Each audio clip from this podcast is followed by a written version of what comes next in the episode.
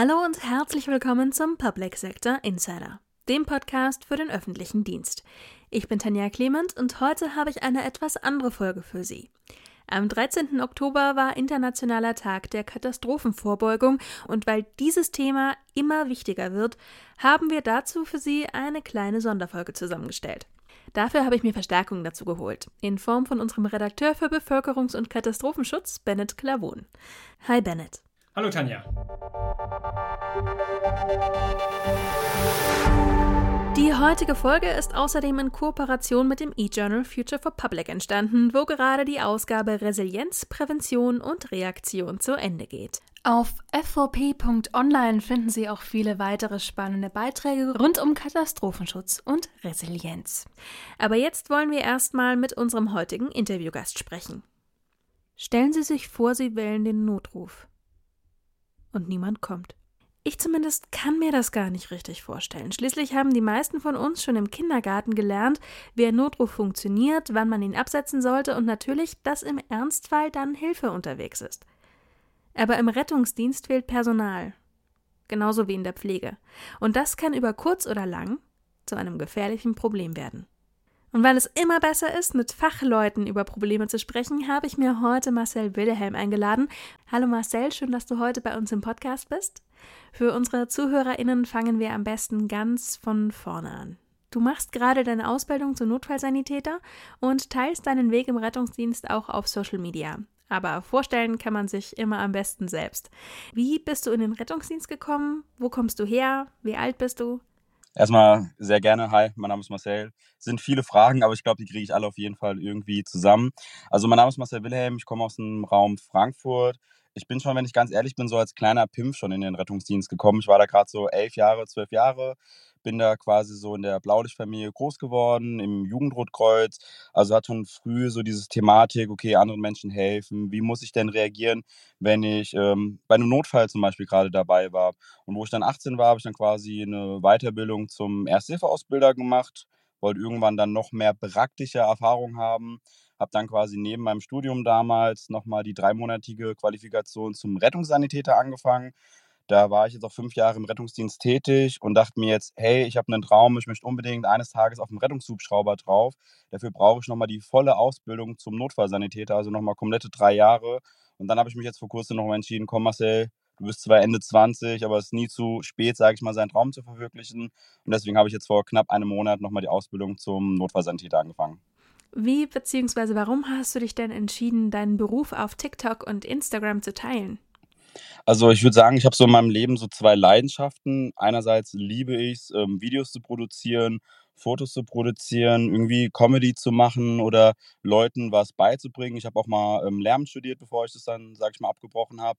Ähm, und ich fand es immer irgendwie cool, den Leuten so meine Ideen irgendwie mitzugeben, beziehungsweise wenn ich irgendwie ein Thema für wichtig erachte, auch den Leuten zu sagen, keine Ahnung, warum ist denn wichtig, anderen ähm, Ersthilfe zu leisten, warum ist vielleicht wichtig, einen Schlaganfall zu, äh, zu erkennen oder einfach mal vielleicht ein lustiges Video zu haben, wo man mal drüber lachen kann. Und dann dachte ich mir so, okay, was, was für eine Richtung von Content mach ich, möchte ich machen? Und ähm, viele Freunde von mir haben immer gesagt, boah Marcel, du hast mit, keine Ahnung, ich hatte mit 19 schon ein Testament, wo viele gesagt haben, warum hast du denn so früh ein Testament? Ja, ich habe in Einsätzen das und das erlebt und deswegen dachte ich mir, hey, lieber mache ich es jetzt, bevor es vielleicht irgendwann mal zu spät ist und dann meine Eltern sich fragen müssen, was wollte denn eigentlich der Marcel so als letzten Wunsch, sage ich mal. Und da habe ich mitbekommen, dass so viele Leute diese Themen so interessant fanden, dass ich dachte, komm, ich habe die Leidenschaft vom Rettungsdienst, ich habe die Leidenschaft, Videos und Fotos zu produzieren kombiniere ich die einfach mal, lade mal ein paar Videos auf Social Media hoch, sei es Instagram oder TikTok. Und ja, das, der Rest war Geschichte. Danach hat irgendwie alles seinen, seinen Lauf irgendwie gemacht. Und dann bist du auf meiner For You-Page gelandet. die Links packe ich mit in die Show Notes, aber vielleicht haben ein paar von unseren HörerInnen dich ja schon mal auf Social Media gesehen. Oder in der Zeitung, in einem Artikel zu deinen Spendenläufen. Da ging es ja vor allem um krebskranke Kinder, aber als du dann in Berlin deine Rede gehalten hast, hast du die Chance auch genutzt, um über die Bedingungen im Rettungsdienst und in der Pflege zu sprechen. Wie sind denn die Reaktionen damals ausgefallen? Also das stimmt, ich habe ja meine Spendenläufe im Krebskern keine Kilometer, da laufe ich ja zu Fuß und auch als Sanitäter Riesenstrecken. Ich bin nach Köln gelaufen, 300 Kilometer, 500 Kilometer nach Berlin und 300 Kilometer nach Augsburg. Und ähm, dadurch, dass ich dann quasi immer die Aufmerksamkeit, die ich dadurch ähm, generieren kann, weil es ja nicht typisch, dass, sag ich mal, ein Sanitäter durch Wald und Wiese läuft oder vom einen kleinen Dorf zum nächsten kleinen Dorf, habe ich mir gesagt, ich möchte einerseits Spenden quasi sammeln für krebskranke und benachteiligte Kinder. Aber ich dachte mir auch, ey, wenn ich schon quasi diese Bühne habe, dass so viele Leute abseits, ich sag mal, des Social Media ähm, Geschehens auf mich aufmerksam werden, will ich auch einfach sagen, halt was halt nicht so gut läuft im Rettungsdienst, sei es die Personalnot, sei es ganz oft, dass Politiker uns nicht hören oder dass ich persönlich die Angst habe, dass man erst irgendwie aktiv wird, wenn es zu spät ist. Sprich, wenn dann vielleicht irgendwie ein Patient es leider nicht geschafft hat, weil der Rettungsdienst nicht pünktlich gekommen ist, weil vielleicht zu viele Fahrzeuge außer Dienst gegangen sind oder weil viele Kollegen sich einfach krank melden müssen ähm, durch die ganze Belastung, die man so hat. Und wenn ich ganz, ganz ehrlich bin, ich probiere alle paar Monate so ein kleines bisschen auf dieses Thema, ähm, der Rettungsdienst ist überlastet, das System ähm, hält nicht mehr lange aus, sage ich mal ähm, darauf aufmerksam zu machen. Und dann ist, sage ich mal immer, wenn ich gerade ein Video oder eine Story produziere oder gerade mal nach Berlin laufe, weil es um die Ecke ist, ähm, dann ist die Resonanz einen Tag da, manchmal auch zwei und am dritten Tag hat es schon quasi jeder vergessen und dann wird auch keiner mehr darüber berichten. Wir hatten einen dieser Hilferufe bzw. Appelle auf Social Media gesehen, in dem du vor allem den Personalmangel im Pflege- und Rettungsdienst angeprangert hast und dich dann hier in unseren Podcast eingeladen. Wenn du dir eine perfekte Reaktion auf die Situation wünschen dürftest, wie sähe die aus? Wie könnte die Situation in Rettungsdienst und Pflege besser werden? Okay, ist auf jeden Fall eine sehr schwierige Frage. Ähm, aber ich glaube, was ich mir einfach wünschen würde, wäre, wenn man vielleicht wirklich äh, mit ein paar Politikern mal am Tisch sitzt, dass Politiker nicht immer einen Notarzt ab und zu fragen, der das letzte Mal vor 25 Jahren vielleicht im Rettungsdienst tätig war, sondern halt wirklich halt bei den Rettungsdienstlern, sei es Rettungssanitäter oder Notfallsanitäter, mal nachfragt, okay, wo sind denn gerade die Probleme? Wie kann man es denn hinkriegen, dass ihr nicht mehr so eine hohe Belastung habt? Sei es irgendwie die Bevölkerung ein bisschen mehr aufklären, ab wann man denn den Notruf wählen sollte und wann man vielleicht doch eher zum Hausarzt gehen könnte oder zum ärztlichen Bereitschaftsdienst und einfach irgendwie auch das Gefühl haben, dass ähm, Politiker auf einem zugehen und sagen, hey, ich finde es cool, dass du jetzt über diese Probleme redest, weil du selbst in diesem System drinne bist, du selbst merkst, dass dieses System kurz vorm Zusammenbrechen ist und du jetzt deinen Mund aufmachst und nicht erst, wenn es vielleicht schon zusammengebrochen ist. Jetzt sitzen wir hier ja zu dritt und ähm, Bennett ist nicht nur als stiller Zuhörer geladen, von daher übergebe ich mal an der Stelle. Wie macht sich denn der Personalmangel aktuell schon im Berufsalltag bemerkbar? Und was ist denn das äh, Worst-Case-Szenario, was man sich so vorstellen kann? Also bemerkbar macht sich es dadurch, ähm, gehen wir mal davon aus, wir sind jetzt in irgendeiner Stadt und diese Stadt hat eigentlich, sage ich mal, 20 Rettungswagen von verschiedenen Organisationen. Und da hat man in der Regelfall diese, sage ich mal, acht bis zehn Minuten Hilfsfrist. Dass wenn jetzt wirklich ein Notfall ist, sei es jetzt, sage ich mal, ein Herzinfarkt, ein Schlaganfall oder auch vielleicht eine Reanimation, dass man weiß, okay, wenn jetzt ein Mitbürger die Hilfe braucht, der Rettungsdienst ist im Regelfall in diesen, sage ich mal, acht bis zehn Minuten da. Wenn jetzt aber viel Personal nicht mehr dort ist, heißt es einerseits, dass dann vielleicht statt 20 Rettungswagen nur noch, sage ich mal, 12 oder 13 oder 14 im Dienst sind. Sprich, die Hilfsfristen verlängern sich. Und je nachdem, was der Patient für einen Notfall hat, können halt wirklich ein paar Minuten darüber entscheiden, ob der Patient überlebt, ob er nicht überlebt oder je nachdem, was der Patient hat, ob er vielleicht einen, eine bleibende Erkrankung hat oder vielleicht eine Behinderung dadurch. Und was man auch sagen muss, ähm, die Einsätze werden ja dadurch nicht weniger. Das heißt, Kollegen, die vielleicht, sage ich mal, am Tag vier bis fünf Einsätze fahren, müssen auf einmal sieben, acht, neun Einsätze fahren. Und dadurch ist es ja wieder körperlich, aber auch geistig viel, viel anstrengender. Und dadurch ist wieder so ein Teufelskreis, den ich finde, der so ein bisschen, sage ich mal, seine Runden gerade zieht. Dadurch melden sich dann wieder mehr Kollegen krank, weil sie diese Belastung einfach nicht aushalten auf so einer hohen Frequenz. Es gehen wieder weitere Rettungswagen außer Dienst. Und die Kollegen, die immer noch quasi tapfer auf Rettungswagen gehen, obwohl sie vielleicht schon körperliche oder ähm, psychische Probleme haben, dass die dann auch nochmal wieder krank werden, sich auch wieder quasi dann krank melden. Also das ist quasi so ein, so ein Teufelskreislauf, wo ich aktuell noch nicht die perfekte Lösung habe, wie wir da irgendwie rauskommen. Mhm. Jetzt hattest du auch schon gesagt, dass du dich ja auch für die äh, Ausbildung zum Notfallsanitäter entschieden hast. Ähm, gerade aber die Umstellung von Rettungsassistenten auf den äh, Notfallsanitäter stellte Rettungsdienste vor Herausforderungen. Warum ist das so? Also ich habe ja meine Erfahrungen als Rettungssanitäter ähm, sammeln dürfen und da habe ich auch mit vielen Kollegen gesprochen, die noch, sage ich mal, von der alten Generation sind und die Rettungsassistenten sind. Und das Problem ist, dass ähm, je nachdem, wie lange du Rettungsassistent bist, dass du quasi eine Ergänzungsprüfung machen musst zum Notfallsanitäter. Aber diese Ergänzungsprüfung heißt automatisch wieder, dass je nachdem, wie lange du im Rettungsdienst schon warst, mehrere Stunden nicht mehr im Rettungsdienst tätig sein darfst, weil du sozusagen die Schulbank wieder drückst. Das heißt, wenn man jetzt einen Kollegen hat, der jetzt drei, vier Monate außer Dienst muss, weil er quasi die Ergänzungsprüfung macht zum Notfallsanitäter, hat man da logischerweise erstmal wieder Personalnot, weil der Kollege halt ein paar Monate nicht da ist für die Fortbildung.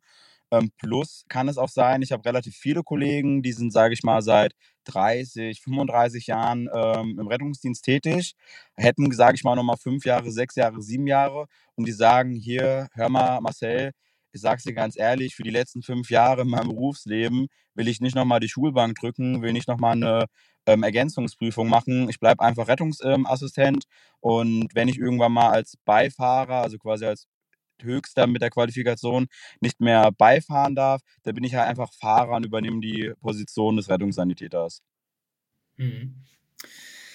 Jetzt äh, hattest du schon vorhin in einer anderen Frage schon angesprochen, äh, dass ja der neben dem Personalmangel seit Jahren ja auch die Arbeitsbelastung von Rettungsdiensten steigt.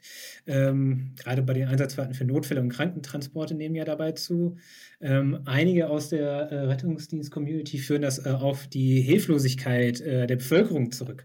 Äh, äh, hast du das genauso erlebt und wie könnte man das äh, ändern? Ähm, das war ja ein Punkt, wo ich gesagt habe, dass ich mir so ein bisschen das ähm, wünschen würde bei der Politik, dass man, sag ich mal, ein kleines bisschen mehr Aufklärungsarbeit macht. Die Leute haben wirklich verlernt, auf sich selbst Acht zu geben. Ich habe das Gefühl, dass die früher, wenn ich mit meiner Großmutter geredet habe, da war halt wirklich, wenn man die 112 gerufen hat, da war wirklich, wirklich Not am Mann, wo man sagt, okay, das ist die alleräußerste Not.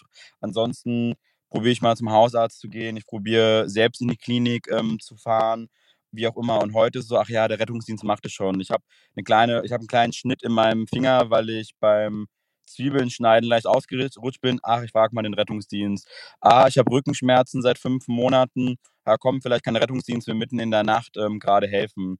Das sind alles keine Einsätze, wo es gerade um Leben und Tod geht oder wo wir sagen, boah, da mussten wir jetzt unser ganzes Know-how benutzen. Aber das sind Einsätze, wo wir trotzdem, sage ich mal, hinfahren, die Leute trotzdem komplett untersuchen, weil wir erstmal gucken wollen, ob er doch vielleicht irgendwas hat. Das heißt, es ist trotzdem einer, der zwar nicht so körperlich anstrengend ist, aber trotzdem psychisch sehr anstrengend ist, weil man ja trotzdem immer probiert, auf sehr hohem Niveau zu arbeiten.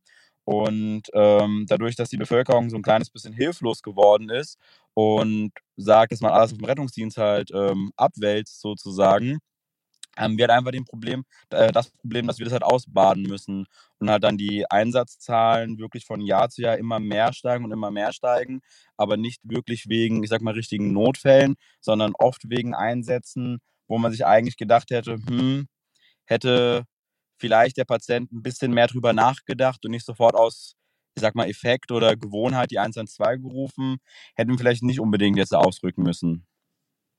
Du hattest das eben gerade auch schon angesprochen mit dem Teufelskreis. Ähm, der Beruf des Notfallsanitäter äh, ist ja körperlich und seelisch sehr fordernd. Ähm, das hast du schon gesagt, äh, dass da vielleicht Leute auswählen. Aber kannst du dir vorstellen, den Beruf ein Leben lang auszuführen?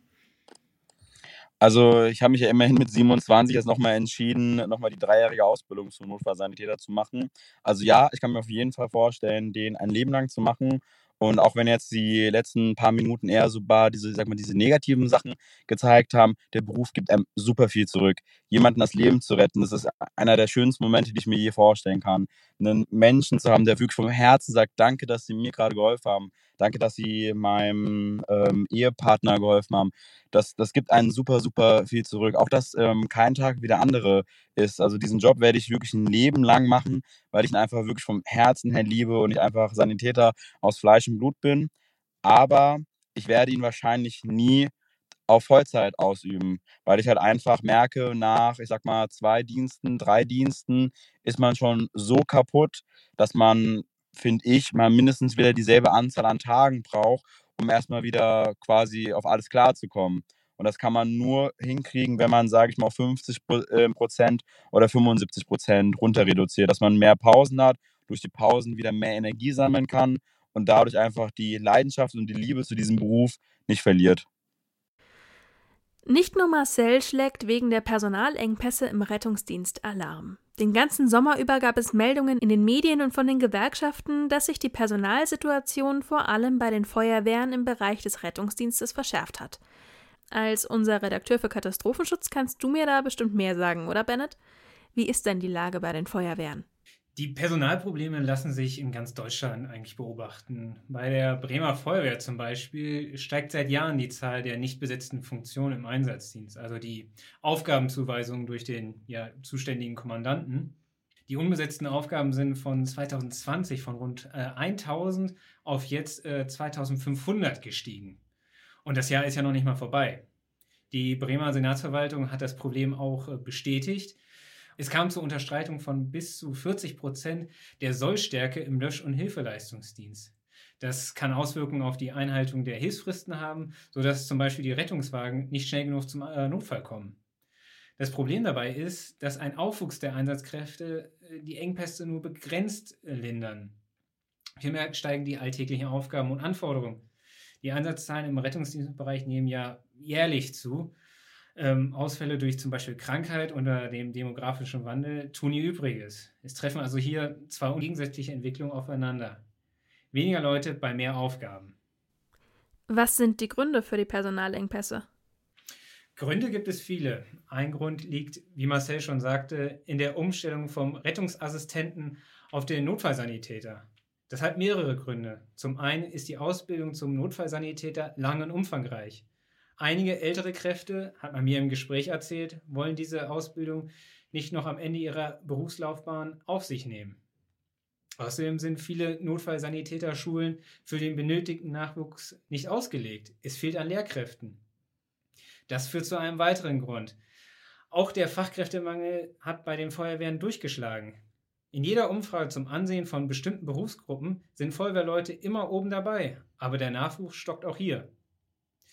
Zum einen, weil die Ausbildung sehr lang ist. Man muss vor der eigentlichen Ausbildung bei der Feuerwehr eine handwerkliche Ausbildung absolvieren. Und erst dann kommt die Brandmeisterausbildung. Außerdem sind die Anwärterbezüge auch nicht gerade üppig. Das führt dazu, dass in einigen Städten äh, die Nachwuchsstellen nicht besetzt werden können und man wesentlich länger suchen muss. In der Konkurrenz zur freien Wirtschaft ziehen die Feuerwehren den kürzeren. Der Deutsche Feuerwehrverband spricht hier von einer zunehmenden auseinandergehenden Lohnschere in den Bereichen. Und gibt es schon Lösungen oder Ideen?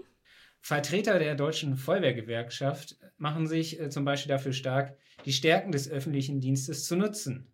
Das kann bei Dingen wie der einfachen äh, zur Verfügungstellung von Kitaplätzen oder einer Förderung von Wohnungen für Feuerwehrkräfte anfangen. Weitere Ideen wären eine angemessene Ballungsraumzulage, ÖPNV-Jobtickets, intensive kommunale Wohnraumförderung oder eine Fixierung der Pensionsgrenze auf maximal 60 Jahre. Auf der anderen Seite muss die Arbeitsverdichtung verringert werden. Das fordern zumindest Gewerkschaftsvertreter. Da ist aber das gesamte Gesundheitssystem gefordert. Auf der einen Seite müssen die Leitstellen dann stärker mit den kassenärztlichen Vereinigungen zusammenarbeiten, um Einsatzfahrten bei nicht dringenden Einsätzen zu vermeiden und um auf mobile Pflegedienste zurückgreifen zu können. Andererseits muss die Bevölkerung wieder handlungsfähiger werden, was kleine Verletzungen angeht. Aber es bleibt abzuwarten, ob die Alarmsignale gehört werden. Danke für den Einblick, Bennett. Damit ist diese Folge zum Katastrophenschutz leider auch schon wieder am Ende. Vielen Dank nochmal an Marcel, der sich so viel Zeit für uns genommen hat. Danke, Bennett, dass du heute mit dabei warst und danke natürlich auch Ihnen an den Kopfhörern und Lautsprechern fürs Zuhören. Bevor ich mich verabschiede, hier noch ein kleiner Veranstaltungshinweis, auch weil es thematisch so gut passt. Am 14. und 15. November findet der digitale Katastrophenschutzkongress statt. Alle Infos dazu finden Sie auf katastrophenschutzkongress.de. Mehr von uns gibt's nächsten Dienstag wieder, dann wieder mit einer regulären Folge. Bis dahin, machen Sie's gut. Tschüss. Tschüss.